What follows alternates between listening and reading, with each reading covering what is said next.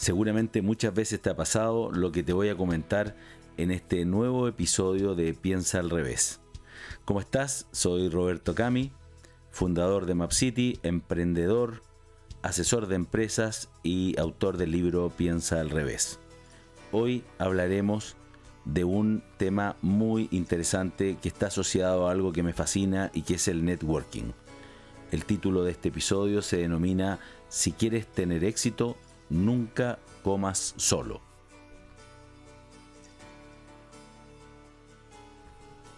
Me encuentro con la bandeja en la mano, recorriendo con la mirada el lugar, en búsqueda de una mesa vacía para poder sentarme. Así comienza mi historia, pero no veo ninguna desocupada. Espacios hay muchos, pero todas las mesas tienen al menos un comensal, en general entre dos y tres. No sé en cuál sentarme, me quedo congelado con la mirada perdida hasta que decido finalmente por una, la más cercana. ¿Cuántas veces te has visto en una situación similar? Ya sea porque no nos gusta salir de nuestra zona de confort, tenemos creencias limitantes, le tenemos miedo al miedo o simplemente preferimos mantenernos en nuestro espacio interior, estoy seguro de que lo que describo nos ha pasado a todos alguna vez en la vida pero no fue hasta hace muy poco que tomé la decisión de nunca más comer solo.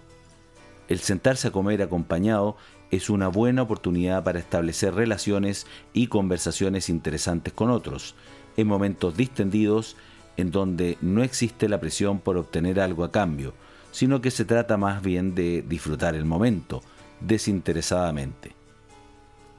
Construir una buena red lo antes posible es la base del éxito profesional.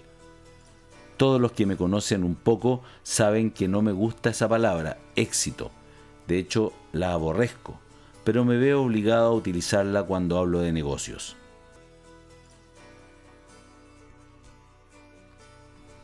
Lo que describiré a continuación lo puede intentar cualquiera para alcanzar ese éxito.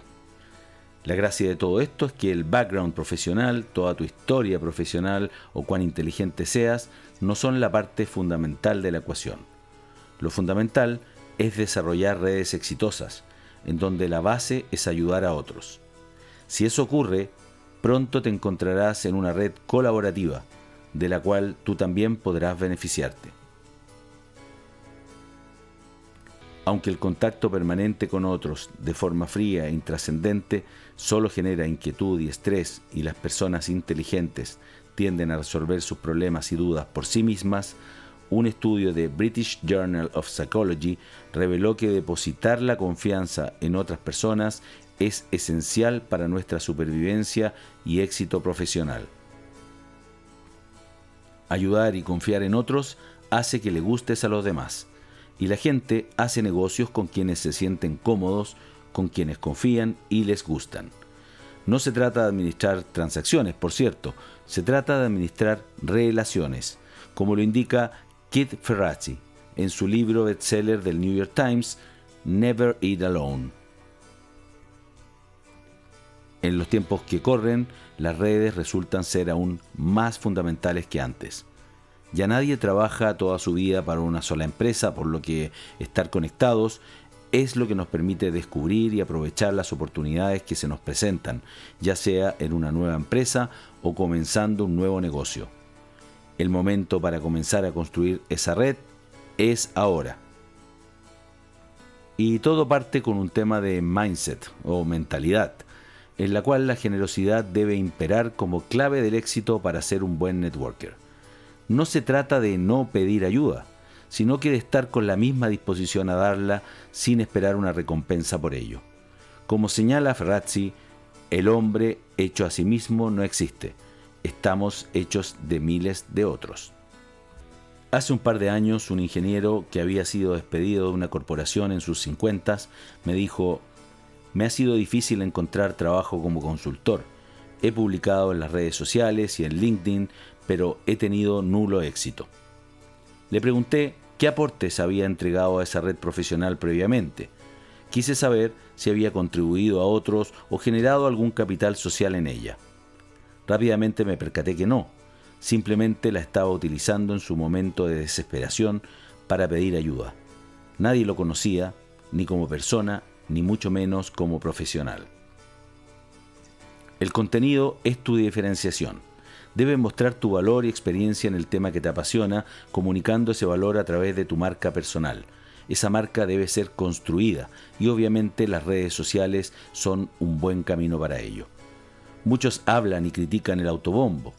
Un día escribiré sobre ello porque es verdad que existe, pero aquí estoy hablando de algo distinto, de hacer un esfuerzo por conectar con otros con un propósito claro de ayudar y aportar para hacer de este mundo un lugar mejor.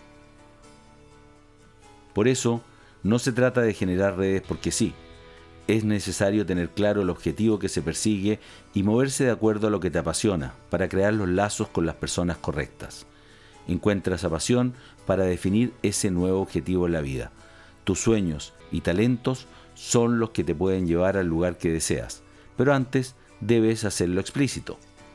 ¿Te ha pasado alguna vez que crees que un amigo o conocido será la persona que más te ayude en tu necesidad? En general ocurre lo contrario a menudo las personas más importantes en nuestra red no son nuestra familia ni los más cercanos. Si has construido una buena red, tendrás en tu círculo a mucha gente diversa y de otros círculos, por lo que el acceso a conocimiento e información no disponible para ti cobrará un valor relevante a la hora de activar esas relaciones y compartir conocimiento. Conecta con gente cada vez que puedas, aunque no veas el valor inicial, pero no los uses de manera transaccional intenta crear lazos más profundos a través de temas como la salud, el dinero o los hijos. Las redes sociales responden a una progresión geométrica. Eso significa que cada nuevo miembro aporta mucho a la red, aumentando su valor de manera exponencial y generando más oportunidades para más personas, lo cual crea una asociación en expansión, como lo es la Internet misma. Por ello, la realidad es que nunca ha existido un mejor momento para relacionarse. Una buena red de personas nos ayuda además a que se cumpla la separación teórica de 6 grados entre dos personas cualesquiera en el mundo. Según esto, cualquier persona con quien quieras contactarte está a un máximo de 6 relaciones de conocidos entre tú y esa persona, probablemente menos. Si quieres saber más de esto, te invito a leer el libro Six Degrees, The Science of a Connected Age del sociólogo Duncan Watts. En la era digital no hay ninguna razón para vivir y trabajar aislado, aunque el trabajo remoto nos haya obligado a lo contrario. Hoy podemos estar más conectados que nunca y debemos aprovecharlo. El éxito profesional depende de a quienes conoces y de cómo te relaciones con ellos. Por eso, si tienes la oportunidad de sentarte a compartir una comida, hazlo y nunca más te sientes a comer solo.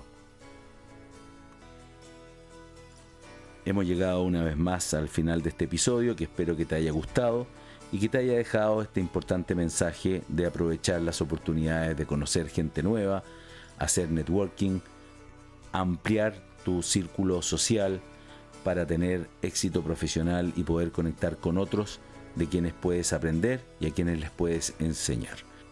Como siempre, te dejo invitado o invitada a leer mi blog piensaalrevés.cl, a escuchar los demás episodios de este podcast y a conectar conmigo a través de mi agenda si es que necesitas alguna reunión, algún consejo, eh, discutir algún modelo de negocio, la estrategia de tu startup o lo que requieras. Que estén muy bien. Nos vemos en el próximo episodio. Chao, chao.